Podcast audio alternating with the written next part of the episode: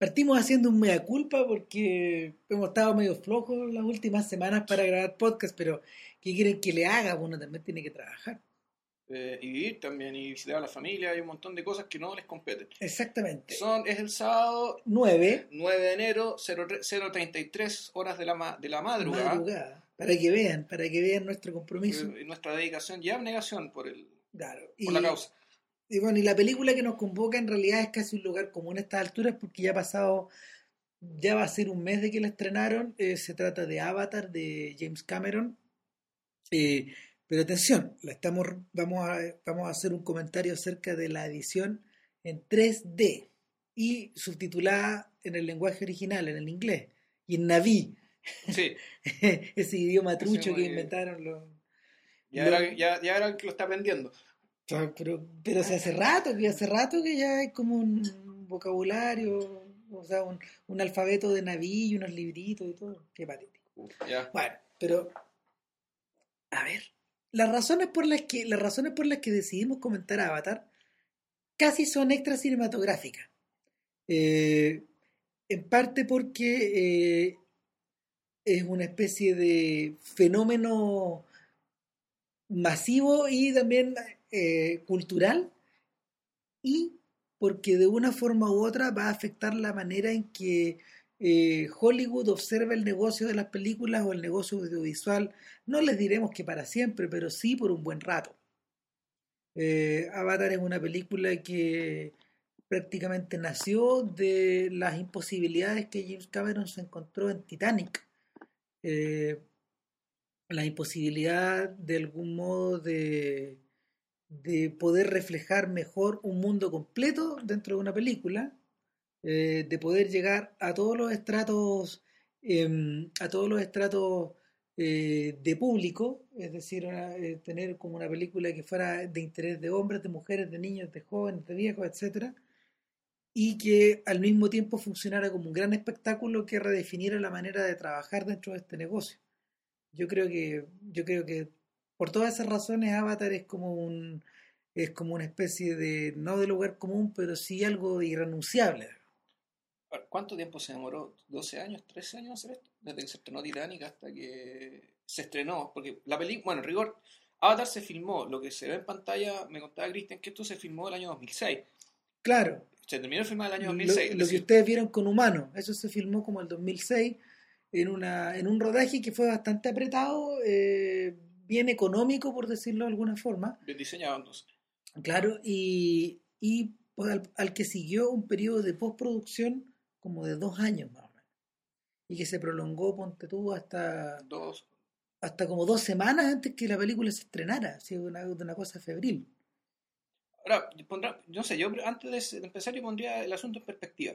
Eh, Perdón, eh, y, y, eh, hablamos de la producción y de la, postproduc- de la postproducción, pero también hay que hablar de la preproducción. Eh, Ah. Claro, Avatar nació de la cabeza de este gallo como un proyecto hace muchos años, pero como 30 años, pero el, el- lo que le terminó gatillando fue el descontento que Cameron tuvo con el- el- las dos dimensiones de una pantalla. Como el año 99 este gallo anunció que él iba a hacer una película en tres, que su siguiente película de ficción iba a ser en tres dimensiones. Originalmente era Battle Angel Alita, la, la adaptación de un, De un manga. de un manga, claro, de un manga japonés que a su vez está basado como en, en una historia muy europea, como la de, de- de la creación como de un autómata que, que por un lado evoca, no sé, por la, la belleza y la delicadeza, pero por otro lado la brutalidad y la fuerza, la brutalidad y las fuerzas incontrolables de la naturaleza. el fondo un golem, un Frankenstein, digamos, Un pero, Pinocho. pero con, pero con una mujer, en este caso el ballet Copelia. Claro, que está, está basado en eso. Eh, y el Avatar, Avatar volvió a meterse, Avatar volvió a meterse en la, en la cabeza de Cameron cuando Cameron se vio metido en una camisa de 11 varas con alita que no podía solucionar. De hecho, todavía la está preproduciendo este gallo. Pero bueno, volvamos a lo.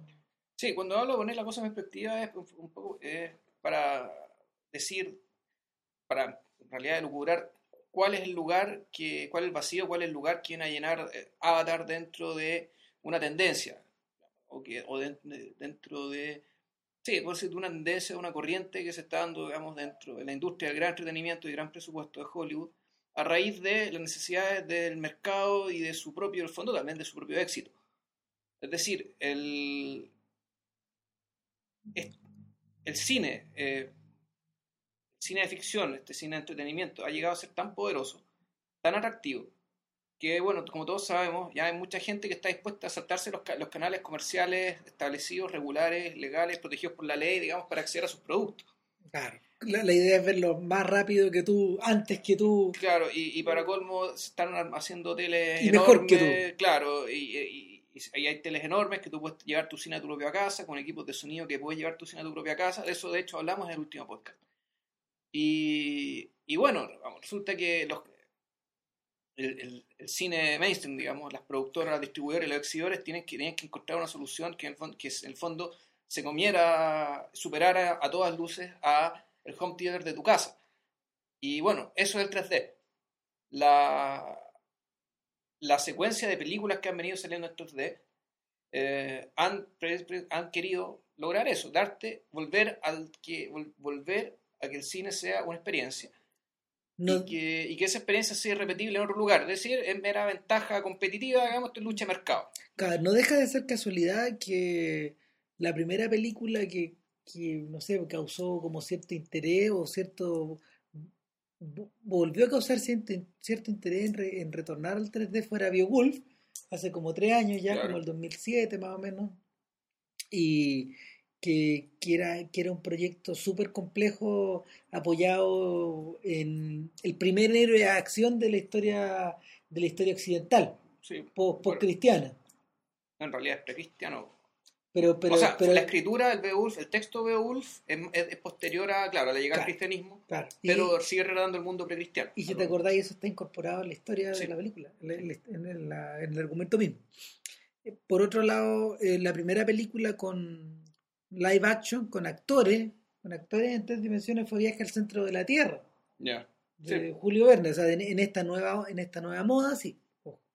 Eh, y en último término, las películas que han ido desarrollando un poco más el, o que han ido acostumbrando a las personas a, a ver en 3D han sido esencialmente proyectos animados, o sea, Volt, por ejemplo, o Up. Coraline, Up. eh, Creo que la primera fue el Expreso Polar, ¿no? La primera fue el Expreso Polar, claro, que, que en el fondo era una especie como de... as- Yo no la había visto, la vi hace poco, unos pedazos, como en, la, en la Navidad pasada, y Pero en 2D, o sea, en la tele. claro, pero, pero la, lo que te evoca, lo que se alcanza a ver, en el fondo es casi una especie de teaser.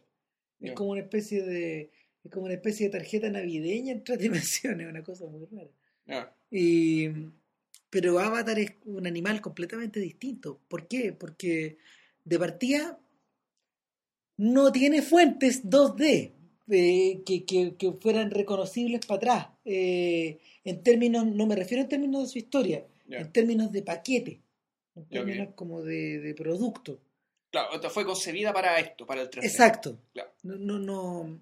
La ironía es que la plata la está ganando a fuerza de eh, la cantidad de lucas que te sacan por pagar Claro. el 3D, que es como el doble, pero también por el tremendo interés residual que se produce de gente que no tiene entrada de 3D y va a ver la 2D igual. Igual, claro.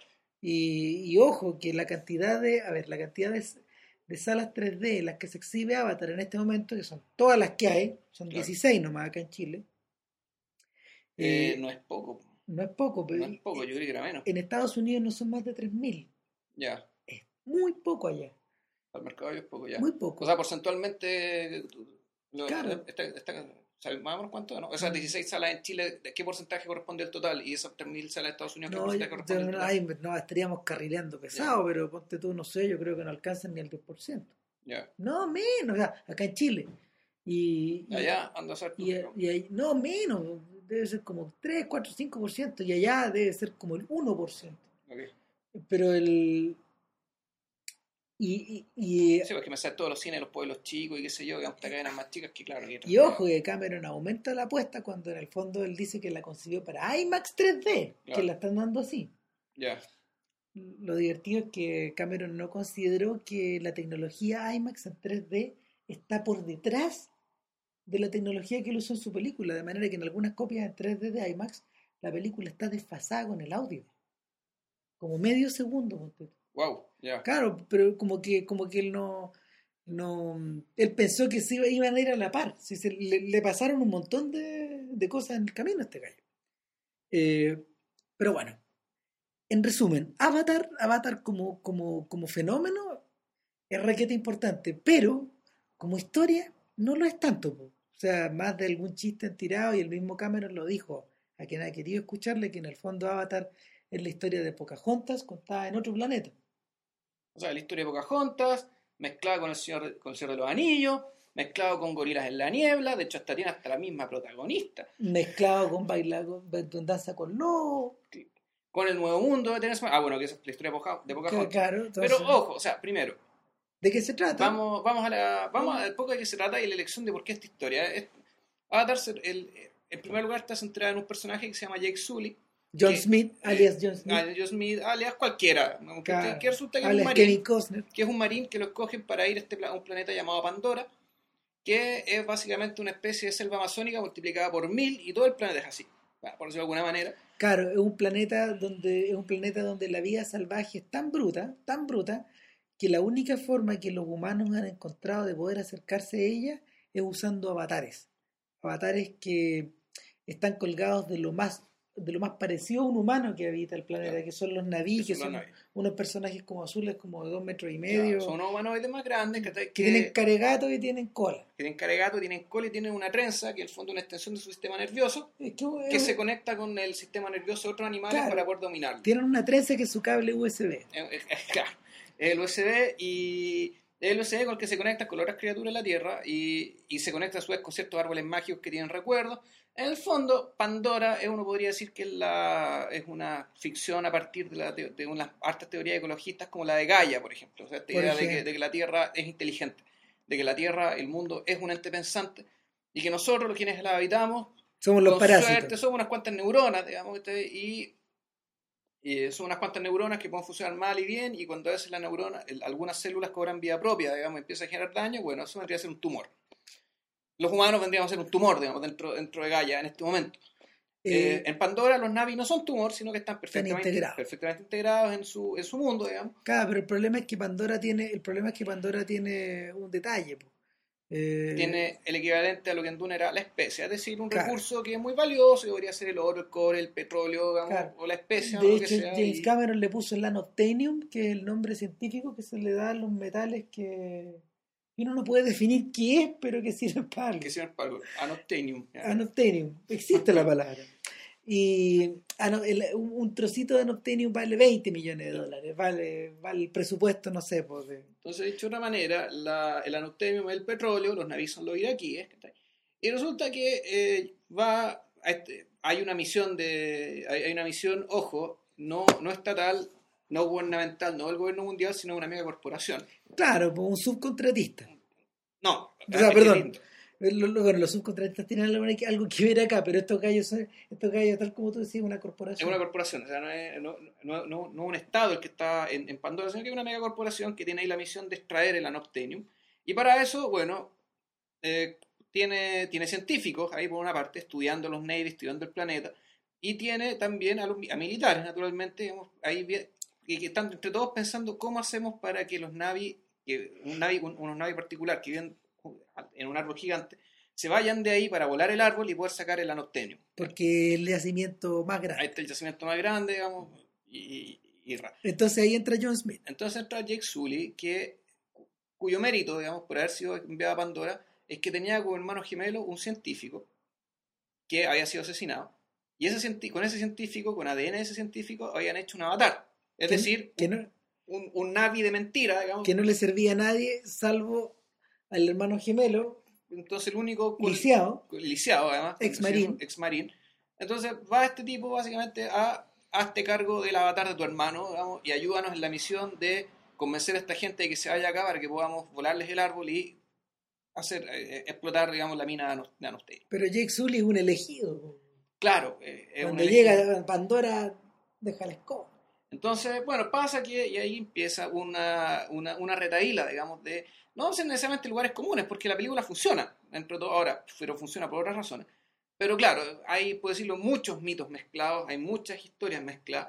Claro, Y- bueno, como decíamos, pues está el tema del elegido, está el Sí. tema de la Claro. relación con la hija del jefe, El héroe, de, de Claro. los celos del otro gallo. está, la- eh, está, está el tema del buen salvaje, pero al mismo tiempo de, de la necesaria civilización que tiene que, que tiene que hacerse de este buen salvaje Claro. para que, para que, para que pueda entrar en contacto también con personas que son distintas. Claro, y además está el choque entre, entre, el, entre el- la ciencia y, y la milicia, digamos, entre, entre, la, entre la razón y la fuerza, por decirlo de alguna manera, que también está en Master and Commander, por ejemplo. Claro, ustedes Y- lo han visto en muchas O partes, sea, todo esto, todo hasta en las noticias, claro, o sea, todo lo que van a ver en términos de historia, ya lo vieron. ya lo vieron.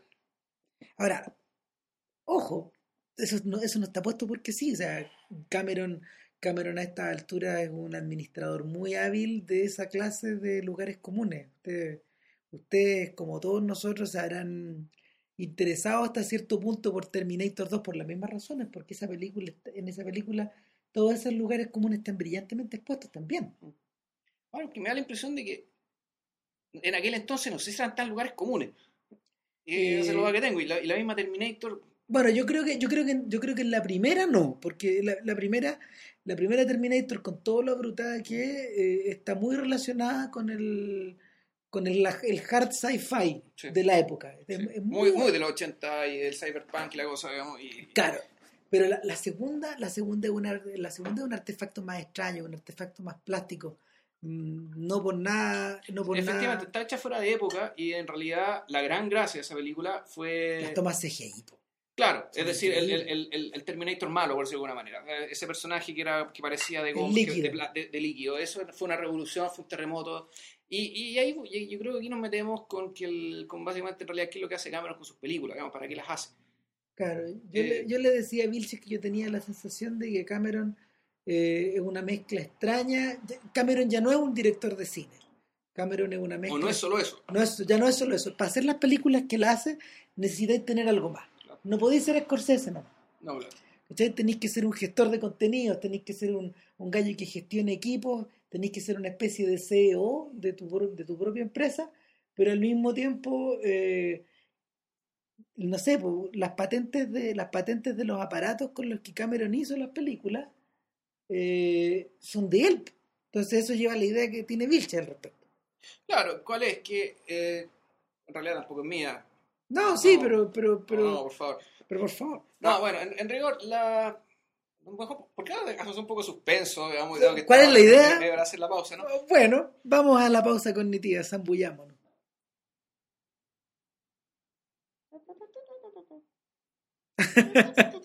¿Qué es lo que piensa Vilche al respecto de James No, a Cameron? ver, el... uno podría decir que tal vez las películas de Cameron podría haber cierto dejo autoral, digamos, cierta preocupación por algún tópico que sí, que se podría repetirse, como por ejemplo la inserción de un personaje extraño en un mundo nuevo. Claro, Por ejemplo, el Terminator, que tiene que acostumbrarse al mundo, digamos, un mundo Claro. nuevo, llega en pelota, digamos, que está ahí, y tiene que llegar, adaptarse y hacer su pega.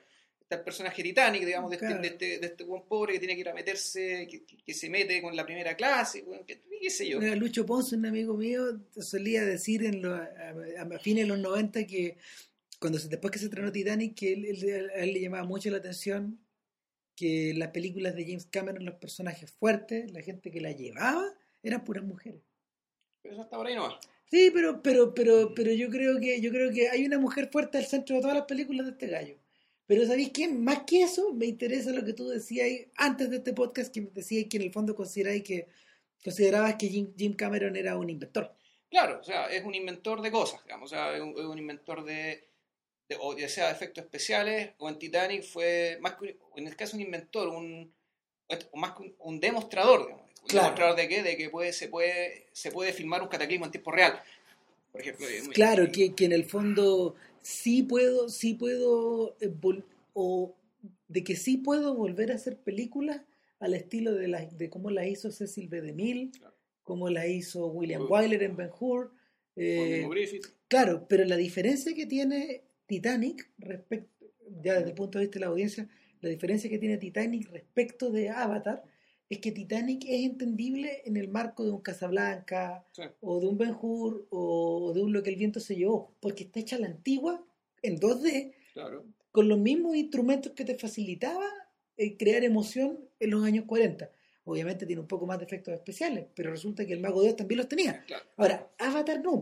Bueno, ojo que para Titanic hicieron un barco, pero Lo crearon, lo, o sea, lo- Claro. lo, crearon, bueno, crearon, crearon el crearon el modelo en CGI, pero también crearon el barco como grande. En este caso no. una, una maqueta gigante de barco. Cuando uno ve los sets de, de Avatar, eh, son como unos galpones verdes. Donde, donde en el fondo están todos muy estudiados los lugares donde te ponís. Pero Claro. Entonces, en este caso, el invento de Cameron, eh, el invento de Cameron está claro, es hacer, el gran aporte de esta película es el 3D con live action, es decir, 3D con actores, con personas de verdad. Y la película, nosotros lo que estamos viendo, si bien es una trama que funciona como película a partir de todas las eh, de todos los clichés o estructuras narrativas o mitos o mitos digamos que, que ya conocemos y hemos visto un millón de veces todo eso está pensado para que él exhiba su invento para que él exhiba los logros los avances las potencialidades de lo que él acaba de inventar que es de- y el invento digamos en rigor como decimos es, es live action es, es- es filmar personas en 3D pero además es lograr la, la tridimensionalidad a partir de una sucesión de capas que aparece no tener fin. yo me acordaba cuando mi- mi- mientras veía Avatar, no podía dejar de pensar en la en los PowerPoint de Steve Jobs. Cuando, en- en- Ya. cuando, cuando él presenta los productos de Apple. Esto sirve para esto, esto No sirve para lo contrario, y mientras las manos de Jobs se mueven en chico, tú las veías gigantes moviendo cosas que parece Claro. que no están ahí. Claro. Eh, es algo parecido. Eh, en el caso de Avatar, yo creo que el asunto genial que hay por detrás de ahí, que, que, que va que va más allá de los lugares comunes que él pisa una y otra vez mientras caminamos por Pandora, sin estar en Pandora, eh, es, es, una, es como una nueva propuesta acerca de las dimensiones que puede tener una pantalla de cine. Eh, ¿Por qué? Porque primero que nada, en el 3D original las cosas estaban eh, lanzadas hacia afuera. Oh, la, la garra de Freddy me va a atrapar. O, oh, la lanza, hay que hacerle el quite, se La sale para afuera. Claro, no sé, te- te- tú, tú pasabas haciéndole el quite a cosas que no estaban, que se salían por fuera. En el caso de Avatar, eh, hay una especie de submersión hacia adentro.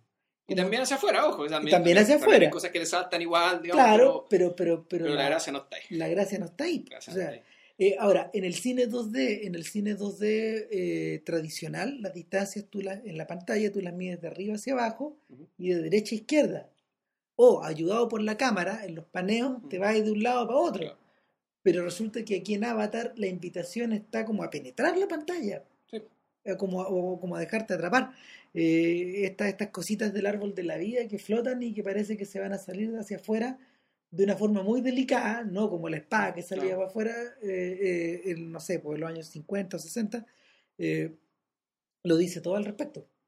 A mí, a mí las escenas que me impresionaron en realidad eh, en lo que es la, la potencialidad, la potencialidad del 3D eran las escenas en las bases. Con humanos, son impresionantes. humanos Y todo lo que tenía que ver con cosas metálicas, con las cosas que relucían, con, las con, los, con las pantallas, con las pantallas tridimensionales que a su vez se veían dentro de la película, o sea, cómo, cómo se manejaba la información. la interacción de los personajes a- alrededor de este espacio que era como virtual, pero que, que, que en el fondo tenía volumen. Claro, Eh, yo creo que requiere, para el actor, no sé, requiere otro tipo de interacción, es una cosa muy extraña. Eh, yo creo que el gallo se lució ahí. Eh, ese es algo que tú no había visto en App.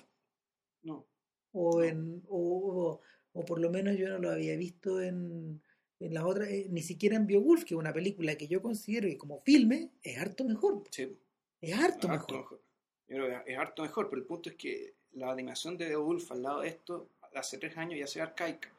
Claro, o sea, Beowulf se ve como el ratón Mickey por al lado de esta cuestión. al lado de esto, claro, esto, y, y eso, y por fondo por eso estamos hablando de esta película, digamos, ah, porque más allá que las películas nos den nos den vergüenza, lo que Avatar 3D realmente es un hito, este, el cantante jazz, digamos, que estamos hablando de, De esos tamaños. de, de esos tamaños, digamos, eh, lo que va a ser esta cuestión a futuro. Eh, esto ya está en el canon, digamos, por el, Claro. por el solo hecho de ser una revolución tecnológica que, que además, y bueno, por, por, su, por su misma carácter revolucionario, eh, es por lo que ha traído tanta atención. O sea, el, éxito de la película se debe básicamente a la fascinación de lo nuevo y el boca a boca que ha funcionado porque esto no es puro marketing, esto no es pura, esto, esto no es pura publicidad. O sea, si ustedes piensan, y ahora, no sé, con la mano así, viendo de forma bien pragmática la situación, eh, Avatar fue marketeada de la misma forma tradicional que todas las otras.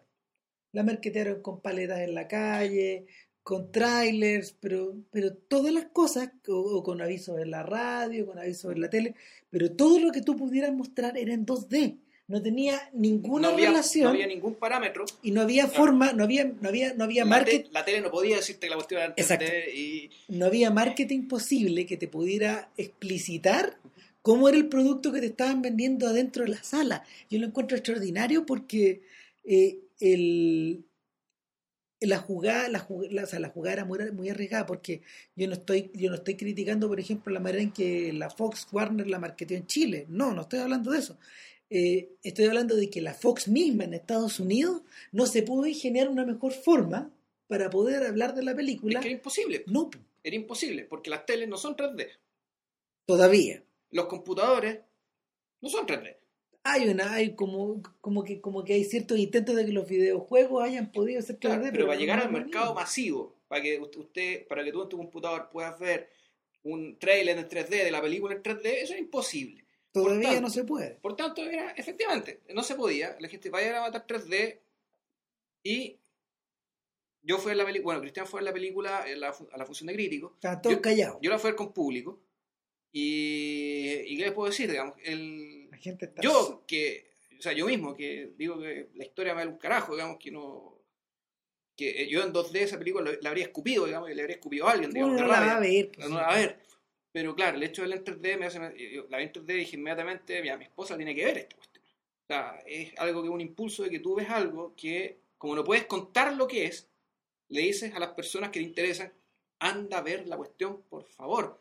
Porque volvemos al tema, y eso es lo, y eso es lo, es lo interesante y lo fundacional de esta película, es la recuperación de un sentido de espectáculo, de un sentido de espectáculo que en algún momento se pierde de tanto ver películas, de tanto ir al cine, y que los, los efectos especiales, que supuestamente lo que quieren es devolvernos esa capacidad de asombro y ese tiempo que los efectos especiales son prácticamente incapaces de hacerlo, bueno, salvo en rosas excepciones, claro. Tú mismo lo decías hace un rato, antes del podcast, que, que una de las trampas del hi-fi, de la alta definición, o de, no sé, el super audio CD o del Blu-ray, es que muy, se transforman muy rápido en commodities. O sea, como la, la ilusión de que estáis viendo algo mejor, de que estáis viendo algo con más definición, rápidamente se acaba a nivel, a nivel no sé, cortical, cerebral, porque te acostumbráis rápidamente. Ahora, en Avatar lo más probable es que ocurra... También va a pasar. Va, a pasar, pero de momento el efecto o el, esta especie de high que esta especie como de subida que, te, que se le provoca a uno cuando la ve, eh, es posible que dure un poquito más. A ver, por ejemplo, hay, hay partes que hay partes que son CGI, que uno sabe que son CGI, por ejemplo, unas, partes de las montañas que vuelan. Y las montañas flotantes. Las montañas flotantes. Y uno las ve y no parecen CGI. O sea, no parecen. Entonces, eh, ver una, una montaña flotando que parece de verdad, pero que parece de verdad, y en 3D, eh, claro, o sea, es, es, es, como, es como es recuperar la, la, sensación de cuando uno fue por primera vez al cine, pero como en este caso eso lo compara, como la historia no es tan buena, en realidad tal vez es, recuperar la, la, sensación que uno tuvo cuando vio alguna pintura en algún momento de su vida que realmente lo impresionó y que te pareció que atrás de esa pintura estabas viendo algo que era más real que la realidad. Ah, bueno, otra cosa que me llamó la atención de la película es que eh, la combinación de profundidad de campo, entendía ya de verdad como profundidad, no como una ilusión de profundidad. Eh, la, combinación de eso más eh, el movimiento produce una sensación de volumen y no solo de volumen, sino como de peso de las cosas que estaba en general ausente del cine como lo conocemos. O sea, las cosas se notan como pesadas, uno nota los kilos, uno nota los kilos que, que, les cuesta, no sé, pues a, los, a los guerreros naví arriba de sus pájaros, mover los helicópteros, o darlos vueltas, o los tipos cuando cargan las armas, la, la, sensación del peso de esas armas es, eh, es bastante más perceptible.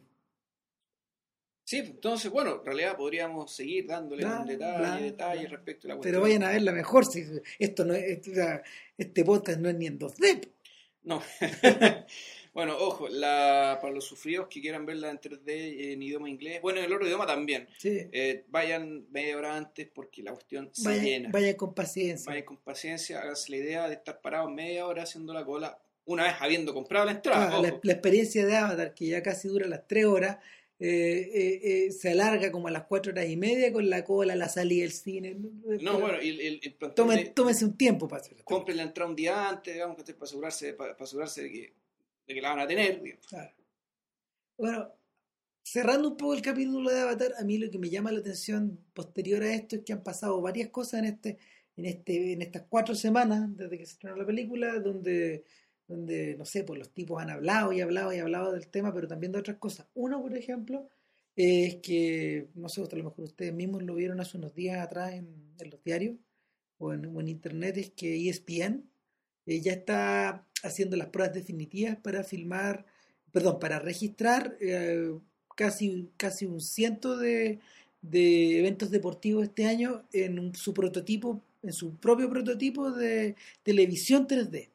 De manera que algunos partidos del Mundial van a ser captados en tres dimensiones. Eh, O sea, probablemente entonces para el Mundial de 2014 ya todo sea en 3D. Claro, claro. Ya, es probable. claro. Y, y, eh, otra cosa... Ojo, ellos tienen un prototipo propio, o sea, aquí no es lo del, en lo del 3D, la forma de registrar 3D, de Ah, eso- eso es muy proyectarlo. interesante. va y, eso me pregunta, va a haber una guerra de formatos como con el DVD, Es que ya y la hay. el Blu-ray y el VHS y... Ya, la, ya la hay, porque, porque Cameron se demoró tanto tiempo en desarrollar el producto Ya. y le salieron otros vivos al camino. Uno de ellos fue Robert Zemeckis, que, cuya última película live action fue una cosa con Harrison Ford, que es completamente olvidable, y que después se lanzó definitivamente a seguir haciendo películas. Hizo después hizo otra. eh, bueno, es que ya va en la, ya va en la, mira, lleva como en el cuarto proyecto. eh, la primera fue El Expreso Polar, Ya, que le ganó el quien vive a Cameron porque se adelantó. ya. Después hizo Beowulf, Beowulf que en el fondo es como su filme serio para adultos. Claro. La tercera es, es El cuento de Navidad. Ah, claro, ya la Scrooge, claro. Claro. La cuarta, eh, en la que está trabajando, entiendo, entiendo que va a ser eh, la secuela de Roger Rabbit. Ya. Pero, pero por delante tiene otra, tiene otras cosas planeadas. Él no va a volver a filmar con personas, creo. Ya. Ah, él se fue para la animación definitivamente. Claro. eh, Bueno, en paralelo, en 3D, Spielberg está haciendo Tintín, claro, y con otra, con otra con tecnología otra tecnología. también distinta a la de CMX y distinta a la de Cameron. Tim Burton ya va a lanzar Alicia en el País de las Maravillas 3D, también live action. Claro. Y, y él experimentó las posibilidades de, de, de hacerlo cuando adaptó El extraño mundo de Jack para 3D, claro. su cumpleaños, de la, para el cumpleaños de la película, el número 15, ponte tú, eh, la adaptó al 3D. Y, es, y así abrió otra discusión grande, que, es la, que, es en, que en realidad yo creo que es la más, la más eh, eh, la más profana de todas, que, que es, ¿qué pasaría? Muchos tipos se han preguntado, ¿qué pasaría si alguno de los grandes clásicos del cine los viéramos en En 3D? 3D. Y en realidad a mí no me gustaría mucho, pero porque es casi como es casi como volver a esta idea de ponerle color a las películas en blanco y negro. Ah, Pero que, bueno, ahí la, ahí la discusión es, es bien simple. O sea, no es simple, es compleja, pero en realidad los, los razonamientos yo creo que se pueden expresar con bastante simpleza. Yo creo que hay razones atendibles para, para, para ambas posturas. Por una parte, uno puede decir, bueno, respetemos lo que el autor hizo con los medios que tenía, porque para esos medios fue concebida la obra. Claro. Y es un argumento que dice, no, conservacionismo, dejemos las cosas tal como está. Pero otro argumento que no es tan malo, que es, cual, que es pensar, bueno, pero esta, esta gente se vio restringida a hacer esto con estos medios porque no existían estos medios. Los otros, claro. O sea, se- sería, una, sería bueno saber qué pasaría si. eh, ¿Qué pasaría si, claro, si Casablanca digamos, hubiera, hubiera- se hubiera filmado en 3D? ¿Qué habrían hecho? Y hacer la prueba. Y probablemente decir, bueno, esta película tal vez se hizo así porque no estaba el recurso del 3D. Es lo, es lo que le, le criticaban a Mahler, digamos, cuando, cuando orquestaba la, las sinfonías de Beethoven. Digamos, y, Mahler se defendía diciendo, bueno, pero resulta que el pobre Beethoven se estaba quedando sordo. Claro, su orquesta era muy débil. Eh, por tanto, yo la reorquesto yo, digamos. que Y- doblo la cantidad de música. te- Tengo el oído sano. El, Hay muchas discusiones al respecto y, y- y lo, más, lo más extraño es que ya están empezando a probarse lo- lo- lo- las películas para atrás. Se hablaba, creo que hasta de un Jurassic Park en 3D, de la original. Ahora me gustaría saber qué pasaría, si- cómo, eh, deberías, debería ha- ver el tema este, el, el Wallace y Gromit en 3D. Es decir, que son objetos físicos, Ah, yo, pero eso va a ocurrir de todas maneras. ojalá, y luego, Super luego, si, si, si va a aparecer Toy Story en 3D, Toy Story 3D, la Claro. tercera, pero es que Toy Story es una animación, siempre Claro. fue una animación. De la gracia Wallace y Gromit que son monitos de, de- de plasticina, digamos, son Claro. cositas físicas, son cositas que uno puede tocar. Entonces, bueno, ya, está pidiendo. debería eso también, sí. El, y eh, el otro proyecto que está, estaba, estaba como barajándose en una conversión tardía al 3D, que es una película nueva, pero ya se filmó, es, eh, Robin Hood, el Robin Hood de Eh, Ridley Scott, que, que Scott estaba tratando de convencer al estudio de gastar, no sé, unos 5 millones de dólares más, como si fuera poco. ¿no? Eh, Pero pa- pa- para pa- Scott es un moco de pavo, eso, ¿no? O sea, Claro. para, para los volúmenes que él mueve. O sea, yo creo que evidentemente va, van a hacer la transición. Pero lo que tendríamos ahí no sería, sería un producto bastardo, porque nos lo filmaron con cámara 3D. No fue filmado para eso. Y no fue Claro. pensado así. Claro, yo creo que hay un poco de oportunismo ahí. A mí, o sea, y para, ir cerrando, a mí me encantaría ver, no sé, eh, una, una película en gran formato en 3D, así, eh, por ejemplo, un Jason Bourne en 3D, una película de acción, pero de estas bien hechas, Un, un buen Bond, un, un buen bien hecho en 3D, qué sé yo. que es lógico que va a tener Sí, que, yo, yo creo que que van a tener que hacer. Eh, eh, e- esa clase de cosas, y bueno, y posteriormente, no sé, pues películas, películas, no sé, como, como del mismo Wes Anderson o de Paul Thomas Anderson en 3D, Sí, aquí, también sería interesante. aquí lo que habría que seguirle también el, el rastro, eh, para cerrar de nuevo, es el tema de, de la velocidad de la conversión eh, al 3D, ya sea a nivel de producción como a nivel de, de exhibición. ¿Por qué esto? Por el, por el hecho de que, de que si a la larga se va, se va a unificar esto en un mercado o va a terminar, digamos, generándose dos mercados.